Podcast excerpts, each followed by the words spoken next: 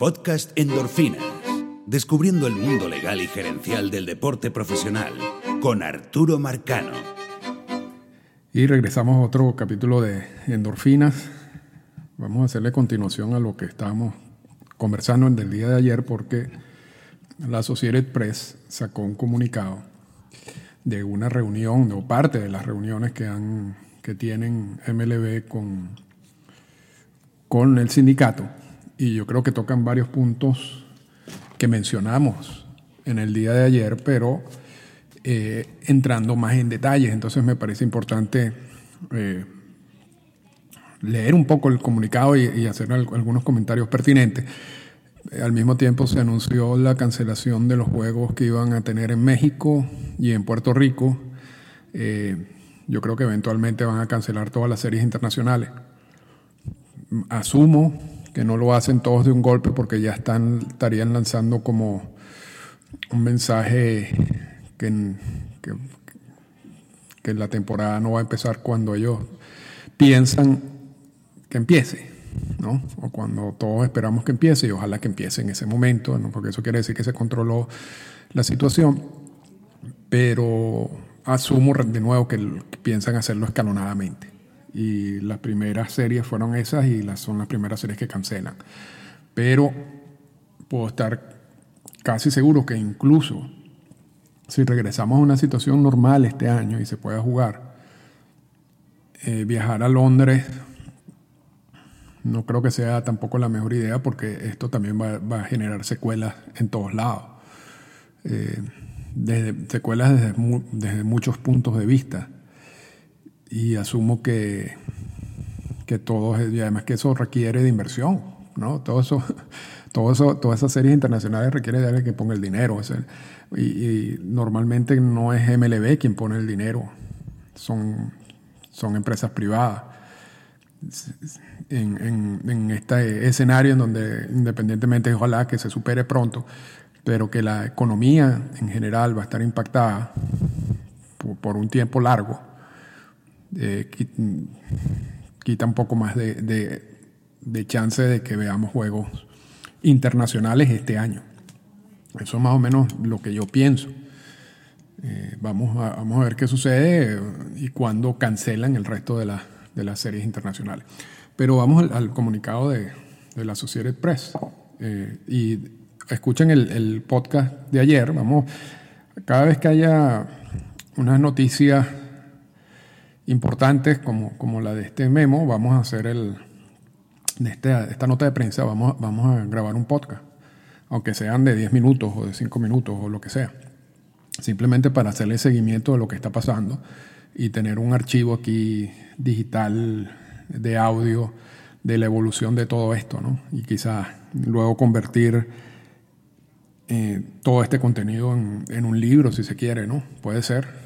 Eh, junto con, otras con otras notas que podemos agregarle. Pero bueno, la Associated Press dice que Major League Baseball está considerando eh, saltarse el draft de la regla 4, que es el draft por el cual firman los jugadores que vienen de, de las universidades y colegios en Estados Unidos, Puerto Rico y Canadá y también aplazar el próximo eh, periodo de, firmas internacionales. No habla de saltarlo porque el periodo de firmas internacionales, a diferencia del draft de regla 4, eh, no funciona en un solo día o en dos días o en tres días. No, hay un periodo específico de tiempo en que se deba hacer. Pues realmente el periodo dura 11 meses, desde julio hasta junio, si no me equivoco, del año siguiente. Entonces, no, se puede saltar el 11 meses. Pero habla de, si quiere postergar el, inicio de la, firma de esos jugadores. Y citan como una de las causas de eso eh, preservar el, dinero mientras no se juega. Hay, hay, un, hay un presupuesto asignado tanto al draft de regla 4 como al a la firma de peloteros internacionales. Y ayer hablamos de la situación que existe con algunos peloteros de grandes ligas de no saber qué tipo de remuneración van a, recibir una vez comience el día en que supuestamente eh, iba a empezar la temporada. Eh, también hablamos ayer de que existe una cláusula en todos los contratos mm, que puede ser invocada por, por Rod Manfred sobre la de emergencia eh, nacional y que podría darle la posibilidad a MLB, a los equipos de MLB, de no pagar ningún contrato. Pero también conversamos que estamos en un tiempo un poco difícil porque estamos, nos acercamos al vencimiento del actual convenio laboral y, y estas negociaciones eh, sobre los nuevos, el nuevo convenio laboral también se están dando ahorita. Y, y, que enviar ese, anular esos contratos, decir no te vamos a pagar absolutamente nada, lo que va a hacer es unificar a los jugadores y el sindicato, que es algo que, que no es lo que quiere Ron Manfred, que como lo hemos dicho bastantes veces, si de algo sabes en negociaciones de los convenios laborales.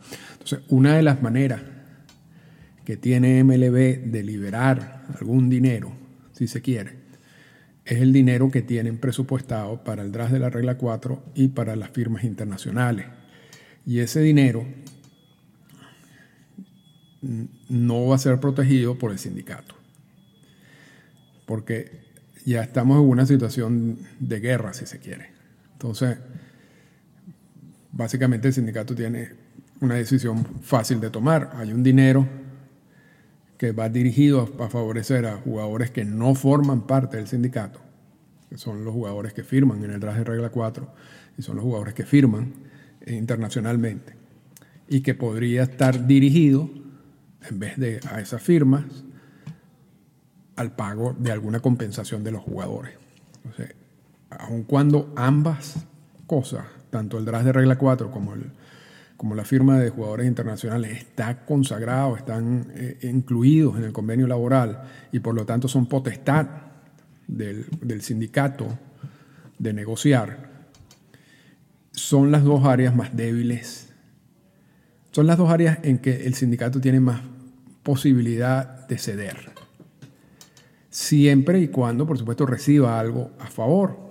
Y en este caso, sería una medida a corto plazo, inmediata, si se quiere, donde por la eliminación o postergación de, estos dos procesos se va a generar un ahorro de dinero por MLB. Ese ahorro de dinero puede ir dirigido al pago de, de algún beneficio económico o alguna ayuda económica que puedan recibir los jugadores que están en el roster de 40, que son, en fin, los que representa el sindicato.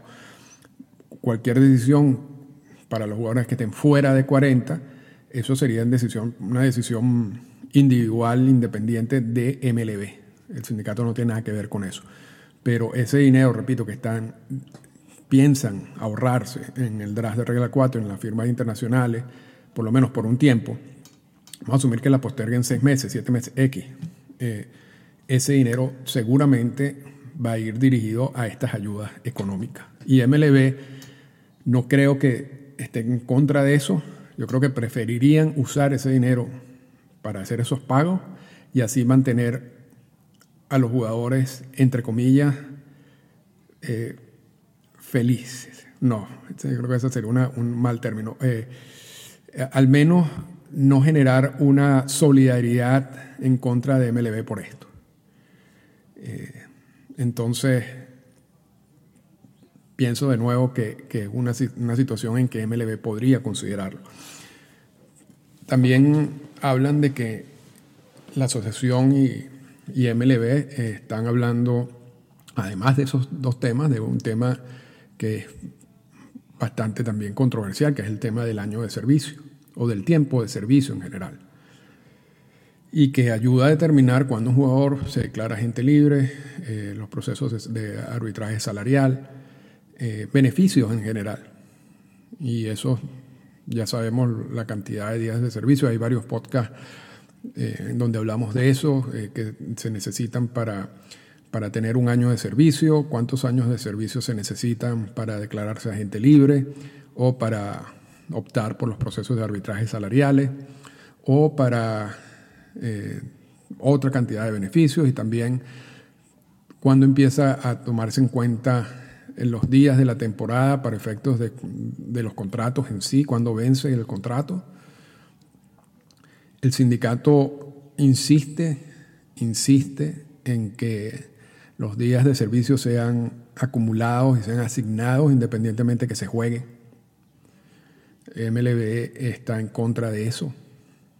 Eh, están tratando de bajar la cantidad de días de servicio que, que, se considera para, completar el año de servicio a 130. Eh, pensando en, un calendario disminuido, y, pero la posición del sindicato es que independientemente de que se jueguen 60, 100, 130 o 162 juegos, que ya es una posibilidad un poco imposible, eh, se ha asignado igual los días de servicio. No. Realmente es un tema muy difícil. Eh, y, porque si vamos a tomar las dos posiciones, las posiciones extremas. Eh, el sindicato dijo hay que, hay que empezar a asignar días de servicio apenas eh, a partir del día donde supuestamente se iba a empezar la temporada. Si eso es así, caso como el de Mookie Betts, que es adquirido en un cambio por los Dodgers, en una transacción que involucraba a varios jugadores, y que está en su último año de contrato y después se va a declarar agente libre, si, esa posición del sindicato es la que termina imponiéndose, eh, Mookie, Betts, independientemente que juegue un juego, eh, en el 2020 va a ser declarado agente libre para el 2021. La posición de MLB es, bueno, vamos a bajar el número de juegos dirigidos acumular el año de servicio, porque si jugamos 150 juegos en vez de 162, bueno, vamos a poner 130. Pero pareciera que si no hay temporada, la posición de MLB es que no se va a asignar nada.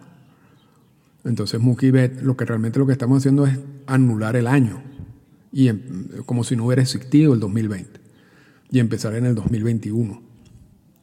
O, continuar la, acumulación de días de servicio eh, del 2019 al 2021, o sea, saltar el 2020. E, esto va a ser bien, bien interesante de, ver qué sucede, pero no, son posiciones extremas, yo no, yo no sé. y todo dependería de si juegan o no. Porque si juegan, aunque sean 60 juegos, es posible pensar en ese escenario que, bueno, e, esto es la temporada y ya en este año, el, año de servicio consiste en 50 días de, servicio. Ahora, si no juegan es donde se crea el problema. Si se asignan o no se asignan. el sindicato quiere que se asignen, MLB seguramente no quiere que se asignen. Este, parte también del, comunicado habla del estrés económico que va a sufrir MLB en estos días tanto MLB como cualquier liga en el mundo, existen compromisos económicos de las ligas con sus empleados. Eh, y eso incluye los jugadores. Pero simplemente para, mantener operaciones en términos generales, estamos hablando de quizás, y, eso incluye los bonos de firmas, de, las de regla 4, los de internacional, los costos de operaciones en general, se puede estar hablando de 400 millones de dólares anuales.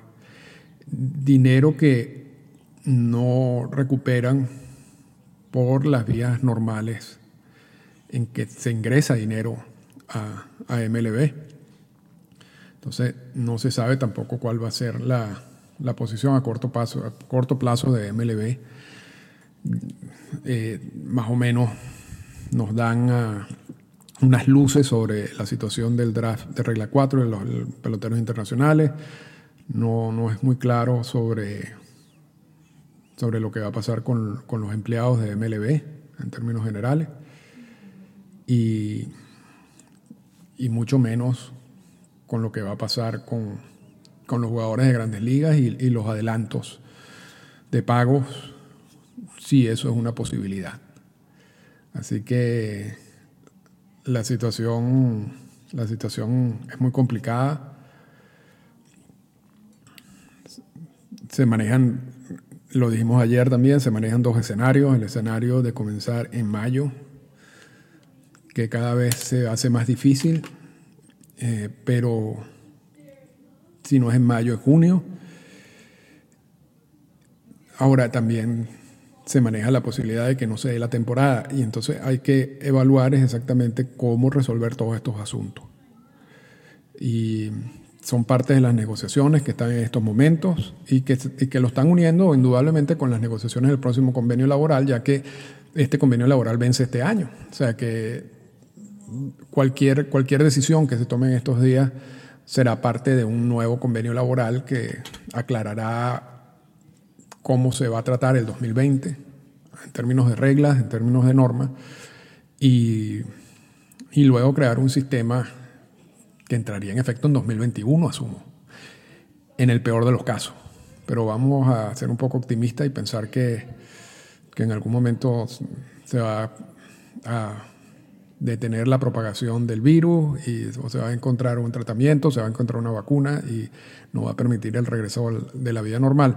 Pero mientras tanto, la situación es más o menos la que le describimos en el día de hoy. Así que eh, muchos saludos a todos por, por escuchar esta dosis de endorfinas y hablamos cuando se presente una nueva noticia eh, sobre MLB y lo, que, y lo que va a ser en los próximos días. Esta fue una presentación del podcast Endorfinas. Para comunicarse con nosotros, escríbanos a las siguientes cuentas en Twitter. Arroba Arturo Marcano y arroba Endorfinas Radio.